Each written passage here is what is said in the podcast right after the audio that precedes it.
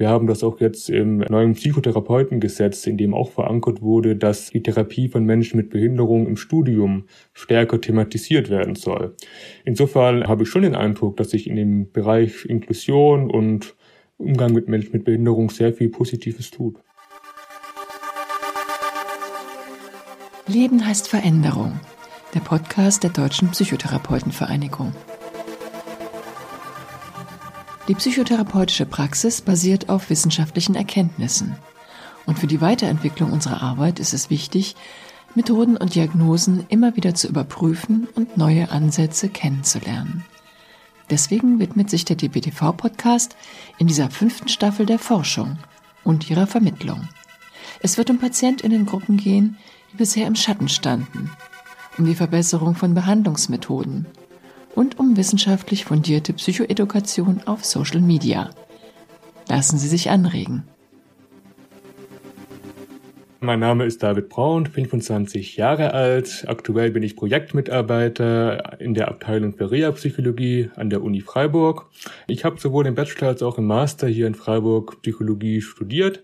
Meinen Schwerpunkt habe ich dann auf den Bereich klinische Psychologie gesetzt und im Rahmen meiner Masterarbeit habe ich mich insbesondere mit der Psychotherapie bei Menschen mit geistiger Behinderung beschäftigt. Und mein Interesse ist vor allem, wie sich die Psychotherapie an die Besonderheiten von Menschen mit geistiger Behinderung anpassen muss, damit auch diese von einer Psychotherapie profitieren können. Es geht also darum, gibt es Dinge, die berücksichtigt werden müssen, wenn man jetzt mit einem Menschen mit geistiger Behinderung psychotherapeutische Sitzungen durchführt Gibt es vielleicht auch keine Besonderheiten oder ob, worauf muss geachtet werden, damit das funktioniert? Psychotherapie von Angststörungen bei Menschen mit intellektueller Beeinträchtigung. Es gibt viele epidemiologische Untersuchungen, die auf eine erhöhte Häufigkeit von psychischen Erkrankungen bei Menschen mit kognitiver Beeinträchtigung hinweisen. Gleichzeitig ist es aber so, dass es sowohl ambulant als auch stationär nur ganz wenige Behandlungsangebote für diese Menschen gibt und sich die Psychologie bzw. Psychotherapie an vielen Stellen auch nicht so wirklich verantwortlich fühlt für Menschen mit kognitiven Beeinträchtigungen. Das Ganze ja ist auch so ein bisschen in so einem Grenzbereich zwischen Sonderpädagogik und Psychologie und Medizin. Und oft ist es dann in der Praxis eben so, dass diesen Menschen ja eine adäquate psychotherapeutische Behandlung verwehrt bleibt. Diagnose kognitiver Einschränkungen, umgangssprachlich geistige Behinderung. Von einer kognitiven Beeinträchtigung sprechen wir anhand der Diagnosekriterien, wenn ähm, eine unterdurchschnittliche Intelligenzleistung vorliegt. Dementsprechend wird im ICD die kognitive Beeinträchtigung auch als Intelligenzminderung angeführt. Und es gibt viele epidemiologische Untersuchungen, die die Prävalenz zum Beispiel für Angsterkrankungen, das ist ja das Störungsbild, auf das ich mich jetzt spezialisiert habe im Rahmen meiner Masterarbeit, genau, und die Prävalenz hierfür wird eben in einem Bereich um die 17 Prozent eingeordnet. Es ist aber schwierig, jetzt eine genaue Zahl zu nennen, da ja sich die ähm, Angaben zwischen einzelnen Untersuchungen auch teilweise unterscheiden. Ähm, in der Literatur wird aber von einem drei- bis fünffach erhöhten Risiko gesprochen im Vergleich zur Allgemeinbevölkerung.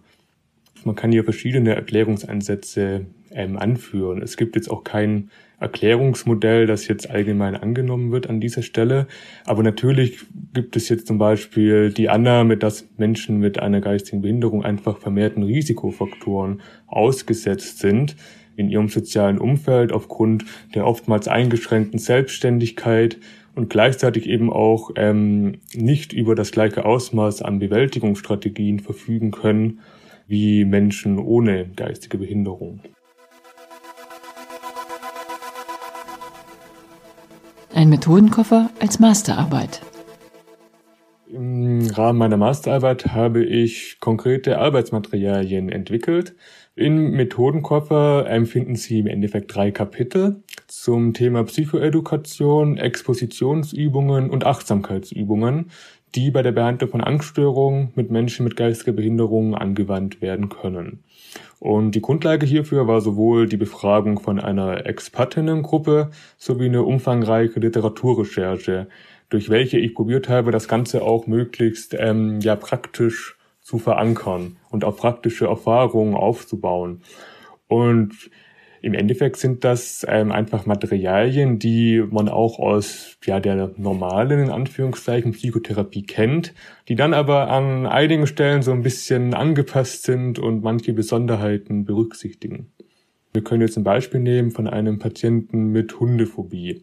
Das heißt, man würde hier auch mit einer Psychoedukation einsteigen, erstmal gemeinsam mit dem Patienten auch probieren zu besprechen, was ist denn Angst, was ist eine Angststörung und auch dann die persönlichen Angstinhalte ermitteln.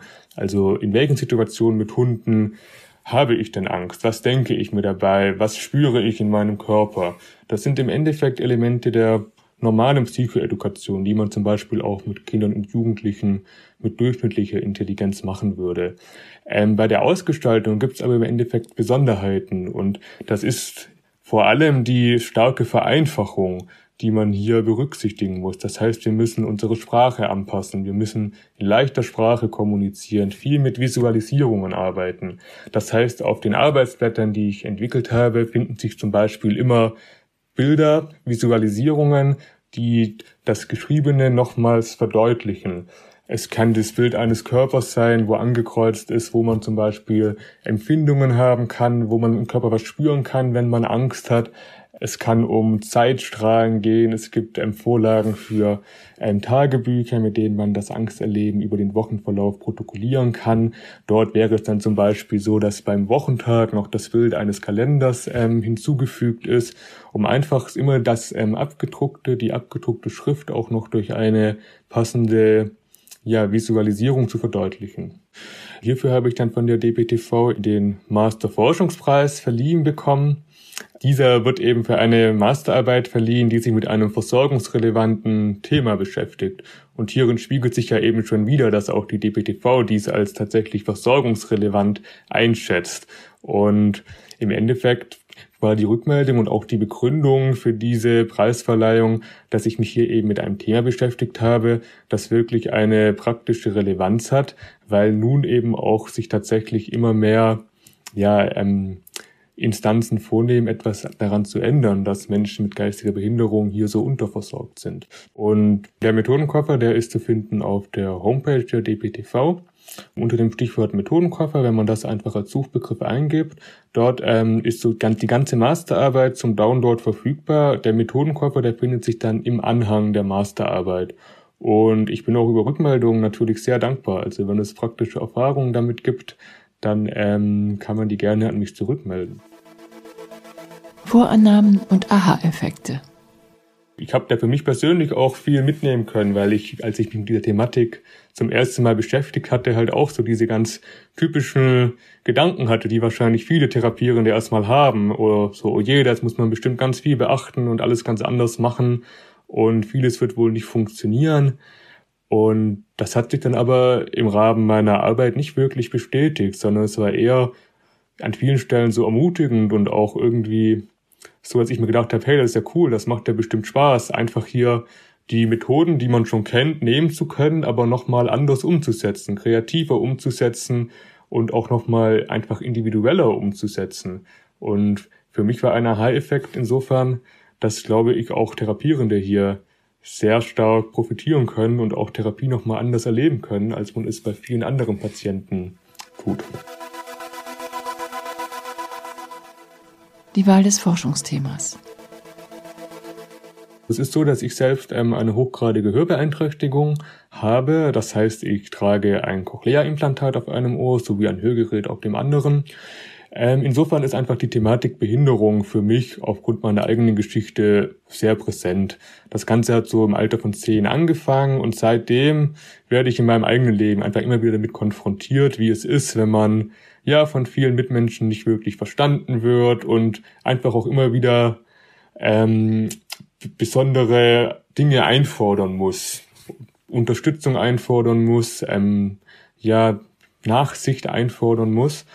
Und das ist so die Grundlage, weshalb ich generell dem Thema Behinderung von vornherein sehr offen gegenübergestanden bin und das in meiner therapeutischen Arbeit auch gerne irgendwie umsetzen möchte. Und im Rahmen der Masterarbeit hatte ich dann ursprünglich den Wunsch, vielleicht was zum Thema Hörbeeinträchtigung speziell zu machen, weil das mir persönlich einfach nochmals näher ist. Ähm, hierzu gibt es aber noch weniger als zum Bereich geistige Behinderung, weil es nochmals spezifischer ist.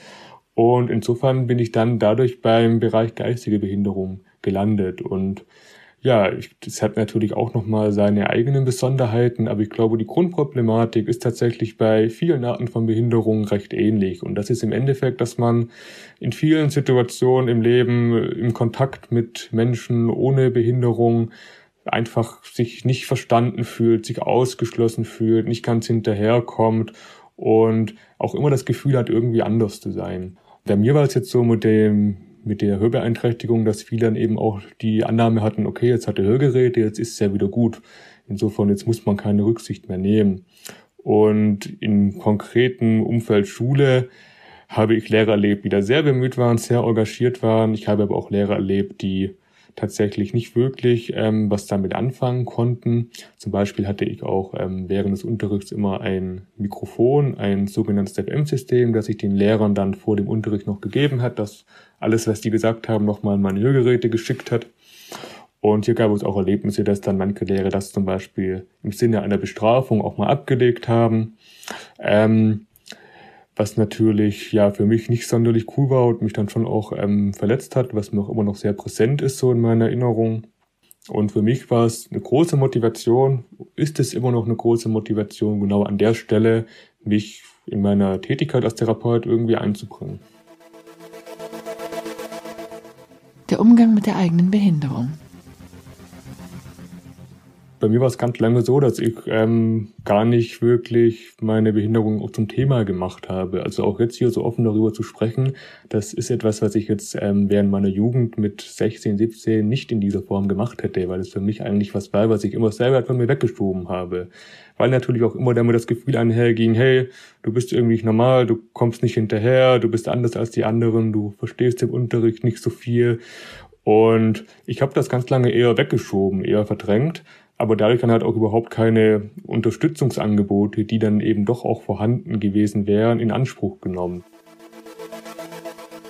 Inklusion heute. Mein persönlicher Eindruck ist schon, dass sich im Bereich Inklusion sehr viel tut.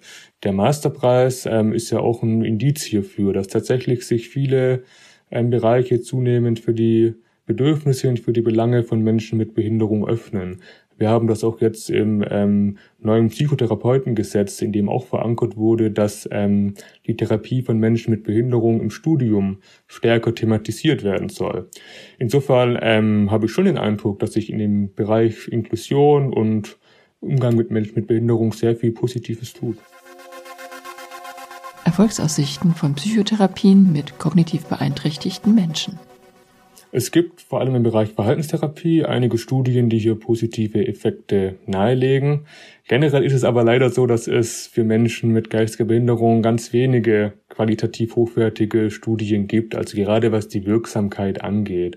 Ähm, insofern gibt es hier jetzt noch keine sehr umfassende empirische Grundlage. Aber die Studien, die es gibt, oder auch viele Einzelfallberichte, die legen nahe, dass insbesondere Verfahren aus dem Bereich Verhaltenstherapie und auch achtsamkeitsbasierte Verfahren ähm, positive Effekte mit sich bringen. Und gleichzeitig gibt es auch viele qualitative Untersuchungen, in denen Menschen mit geistiger Behinderung selbst die Psychotherapie als etwas sehr Positives beschreiben und ja, sehr viel positive Rückmeldung geben, sehr dankbar auch sind für das Erlebnis, dass sich mal wirklich eine andere Person, also eine Therapeutin oder ein Therapeut, Zeit für sie nimmt und für ihre Probleme nimmt, sie Raum haben, ähm, zu sprechen über sich selbst. Und das sind meiner Ansicht nach alles Hinweise, dafür, dass Psychotherapie hier wirklich hilfreich sein kann. Versorgungsbedarf und Therapieangebot. Der Anteil an Menschen mit Intelligenzminderung in Deutschland wird ja auf circa ein Prozent der Gesamtbevölkerung geschätzt.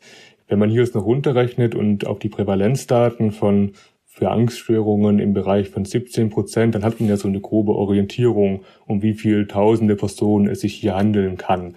Dann muss man noch differenzieren, dass von diesen ja auch nicht alle direkt den Weg ähm, zu Therapeuten finden werden, direkt diagnostiziert werden, ganz klar.